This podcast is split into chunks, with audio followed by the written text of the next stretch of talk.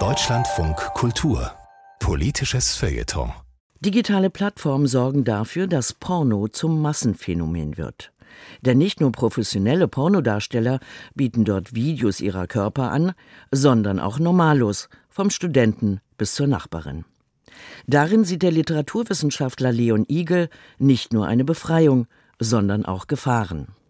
Twitter, Instagram und Co vereinnahmen inzwischen den gesamten Körper ihrer User. So gibt es auf Twitter eine große und kostenlose Amateur-Porno-Community. Ich bekomme Likes, also bin ich ein wertvoller Mensch. Die Pornografisierung der Gesellschaft schreitet voran.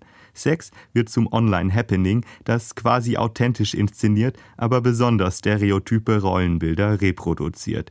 Denn diese lassen sich nach Marktlogik besonders gut verwerten.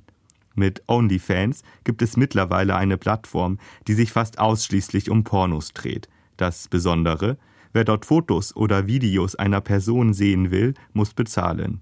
Meist um die 10 Euro pro Sexinfluencer und Monat. Mittlerweile gibt es Sexfluencer, die von der Plattform leben. Wie beliebt Porno-Social Media ist, zeigen die nackten Zahlen. 2021 überwiesen die User 4,8 Milliarden Euro an OnlyFans. Darüber freuten sich 2,1 Millionen Content-Ersteller. Zum Vergleich, das sind 1,8 Millionen Sexfluencer mehr als zwei Jahre zuvor. Das Wachstum ist enorm. Aber das überrascht nicht, denn das Geld wird dort leicht verdient. Bemerkenswert am Porno-Social Media ist etwas anderes. Erstmals in der Pornogeschichte löst sich die Grenze zwischen Darstellern und Zuschauern auf. Vorrangig findet Porno-Social Media nämlich nicht auf der Zahlplattform OnlyFans statt, sondern ist kostenlos. Im Porno-Twitter ist alles so wie sonst auch. Neben professionellen Akteuren tweeten und interagieren normale Menschen. Nur dreht sich eben alles um Sex.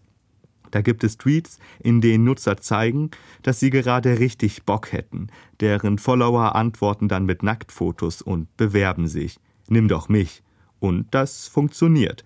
Wenn Twitter-User miteinander Sex haben, posten sie davon natürlich Videos. Aus dem passiven Konsum machen die sozialen Medien das Pornovergnügen zu einer aktiven Tätigkeit. Mitmachen statt nur zugucken. Aus gewöhnlichen Usern werden Pornodarsteller und professionelle Sexarbeiter agieren wie normale User. Wer wer ist, ist nicht immer zu unterscheiden. Pornografie erscheint nicht mehr als fiktionale Parallelwelt, sondern als Ausdruck realer Möglichkeiten. Die Selfie-Kultur erobert den menschlichen Körper vollends. Das eigene Sexleben wird zum digitalen Happening. Ob Amateur oder Profi, man filmt mit dem Handy in der Hand und grenzt sich von der bisherigen Hochglanzpornografie ab. Die wackeligen Videos sehen aus, als wären sie aus dem Moment heraus entstanden. Das ist die Logik der sozialen Medien. Das eigene Leben soll so authentisch wie möglich inszeniert werden. Die Pornoclips folgen dem Belohnungssystem von Social Media, Likes und Reichweite. Ein Post wird umso erfolgreicher, je schablonenhafter er den Erwartungen der Filterblase entspricht. Im Porno-Twitter sind die Erfolgsrezepte recht traditionell. Große Brüste, dicke Schwänze, zarte Frauen und starke Männer. Statt sexueller Befreiung schreiben die User stereotype Rollenbilder fort. Um dieses Porno-Universum zu verstehen, braucht es Aufklärung und Medienkompetenz. Jugendliche sollte man darauf vorbereiten und zwar vor der Pubertät. Mit weniger als 13 Jahren sehen Jugendliche durchschnittlich ihren ersten Porno. Da wäre es gut, wenn sie wissen, wie sie das Gesehene einordnen können. Sex wird im Porno Social Media inszeniert, auch wenn er noch so echt aussieht. In den Schlafzimmern der Sexfluencer sieht es nämlich anders aus. Immer dann, wenn die Kamera aus ist.